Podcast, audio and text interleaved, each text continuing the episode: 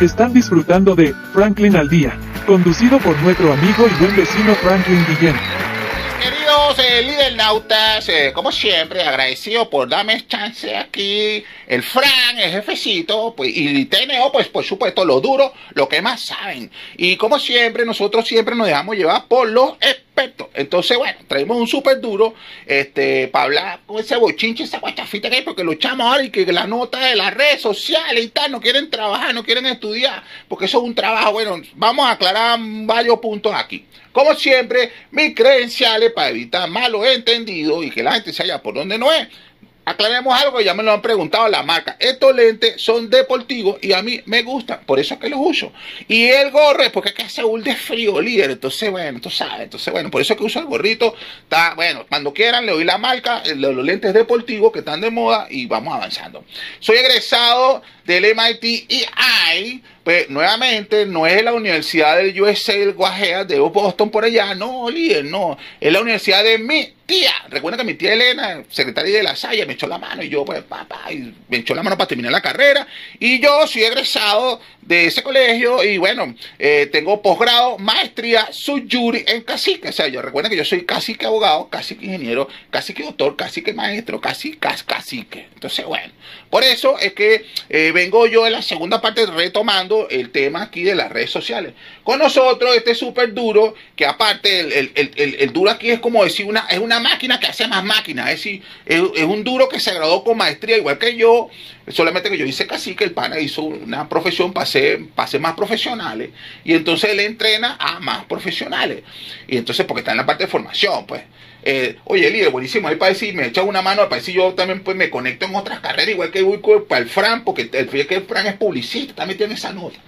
Entonces, este, líder, lo que veníamos hablando, que lo, lo, lo hablamos aquí cuando nos fuimos al corte. Ok, antes habían carreras que no eran carreras. Es decir, la gente se graduaba hasta el bachillerato y era una nota. La, vida empezó a exigir más cosas. No, mira, eh, eh, tú solo eres bachiller, no me sirve. Entonces, bueno, la gente empezó a estudiar un poco más y entonces empezó a ganarse en las carreras universitarias y después las carreras universitarias hay demasiado universitario. La gente empezó a hacer posgrado, maestría y así se hizo más demandante. Y nacieron carreras así de locas, así como corredores de seguro que habían antes, ahora son profesionales porque es una carrera universitaria. Entonces la gente se puede, en vez de caer en empresas de seguro a salir a vender, ahora se pueden formar académicamente en universidades de seguro. Y así como esas, muchas otras profesiones. Entonces, ¿será que va a existir universidades de TikTokers? y universidades así de, youtubers.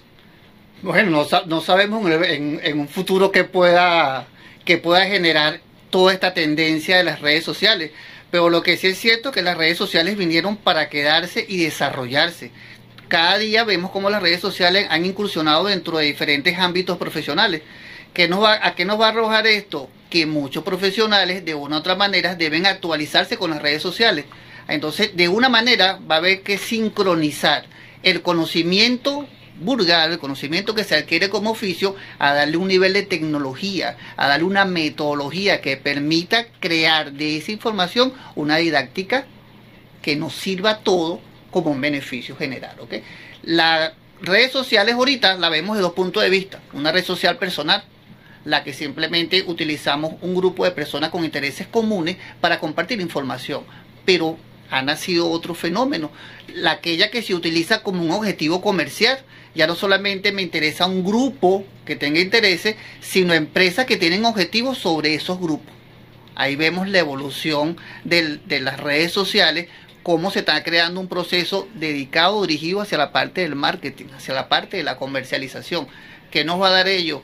Que crear recursos especialistas con información didáctica sobre esos medios. ¿Habrá que enseñarlo? Por supuesto. Bueno, líder, entonces estamos, estamos hablando que es posible que en el futuro eh, veamos universidades youtubers y universidades de TikTokers. Yo quiero ir a la clase donde salen estas manitas que se ponen así haciendo TikTokers, que son tan ulda y lindas. Oh, yo tengo mi señora que la quiero ulda así, a las crías que también las quiero ulda, pero es que salen unas, unas, chicas así medio perversas que están escosol, líder. Las amigas salen que ahí así haciendo un dancing, y, y con ese dancing, así con unos, unos super descotazos, así explotadota, ¡suácata! Y, la, y los seguidores, ¡suácata! ¡Naguará! O sea, que van a enseñar eso. ¿Tú te imaginas? ¡Qué loco! No, no. Me va, no, mi señor, pelea mi señora conmigo. Pero bueno, líder, ok. Entonces, estamos diciendo que, en efecto, eh, eh, se creó la, la red social es una evolución, ¿sí? De la interacción humana, solo que con tecnología. Listo. Como toda cosa nueva y que está en ese proceso de avanzada, de si es ser o no ser, ahí el dilema. Entonces, entonces, bueno, nada, hay cosas que son muy perversas y hay cosas que son súper interesantes. Yo, pues por supuesto, si ustedes ven Franklin al día en todas las redes sociales, súper interesante. Si ustedes ven a TNO, que somos la tapa del frasco, somos súper interesantes. Pero bueno, mucho más allá de eso, líder. Eh, pero tenemos un pequeño problema. Los panitas que ven eso en las redes sociales creen que eso es con un celular, que agarran el celular, el teléfono así, se toman una foto así, cha, cha, cha, cha, cha, y entonces salen haciendo y, ya, y con eso facturan y se meten unos cuentones y ganan plata. Y resulta que no saben que detrás de una producción hay maquilladores, hay eh, eh, ingeniería, sistema y un montón de gente que hace posible que salgan las cosas que tienen que salir como tienen que salir al aire, pues. Entonces, pero ella lo que se está vendiendo más, que se está ventilando. Yo creo que hay que hacer un trabajito ahí de fondo, así, en los centros de formación, como lo que tú tienes, como donde estará mi tía Elena ahí, ta, ta. Y es educarle a los panes, decirle, sí, panita, sí, las redes sociales, bien, pero tiene que haber un criterio, líder. O sea, tú no puedes salir y hacer así y con unas nalguitas así, que bueno, se ven geniales, líder, pero, pero no está bien, líder, porque están como que distorsionando la cosa, ¿sabes? Eso es como que si tú eres corredor de seguro, estás- estudias para corredor de seguro, te gradúas en la universidad de corredor de seguro y empiezas a hacer cosas que están, son pícaras y no, y no están colectos.